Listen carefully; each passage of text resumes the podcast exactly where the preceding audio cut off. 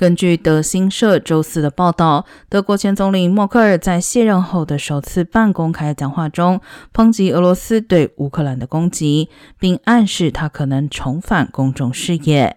去年十二月，默克尔正式结束其担任了近十六年的德国总理一职。目前尚不清楚默克尔是否在讲话中回应了乌克兰官员对他的批评。后者指责他在二零一四年俄罗斯并吞克里米亚后，仍支持与俄罗斯总统普京达成能源协议。